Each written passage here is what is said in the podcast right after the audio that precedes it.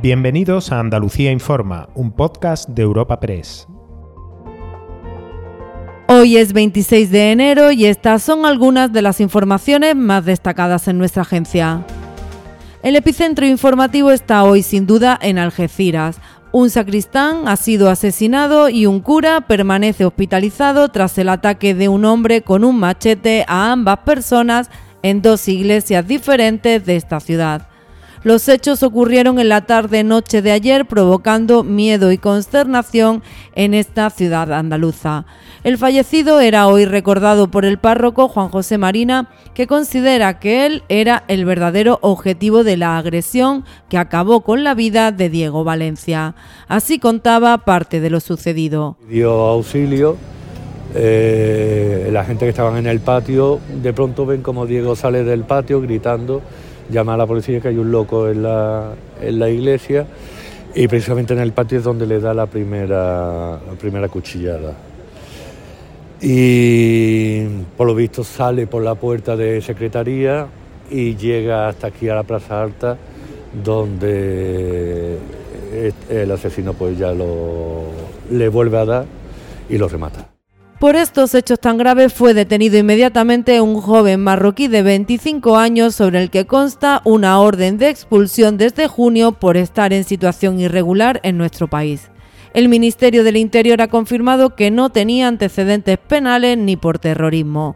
El titular de la cartera, Fernando Grande Marlasca, desde Estocolmo, antes de desplazarse a Algeciras, ha dado detalles de esta investigación que podría ser terrorismo. Y seguimos investigando. En el día de hoy ha tenido lugar una diligencia de entrada y registro en la vivienda ocupada por el supuesto autor, una diligencia importante y cuyo desarrollo podrá determinar, evidentemente, la naturaleza de los hechos, su naturaleza terrorista o cualquier otra naturaleza que pueda derivar de lo mismo.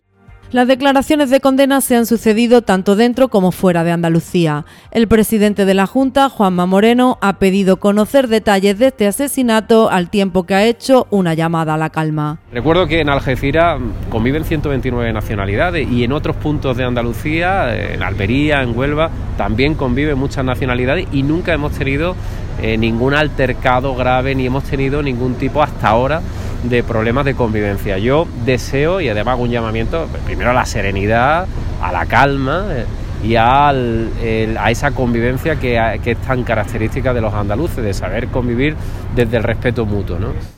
Cambiamos radicalmente de tema y nos vamos a lo económico. Hoy se han conocido los datos de la encuesta de población activa y podemos hablar de buenas noticias. El paro en Andalucía bajó en 56.800 personas en 2022 lo que supone un 6,92% menos que en 2021. Además, el empleo creció en 11.400 puestos de trabajo. En términos absolutos, la bajada del desempleo andaluz es la mayor de todas las comunidades. La secretaria general de Comisiones Obreras en Andalucía, Nuria López, los ha valorado así. Bueno, desde Comisiones Obreras valoramos los datos conocidos en el día de hoy en la EPA, que son el reflejo de que se va concretando en Andalucía el acuerdo de, reforma laboral que firmamos con el Gobierno de España y también con la patronal.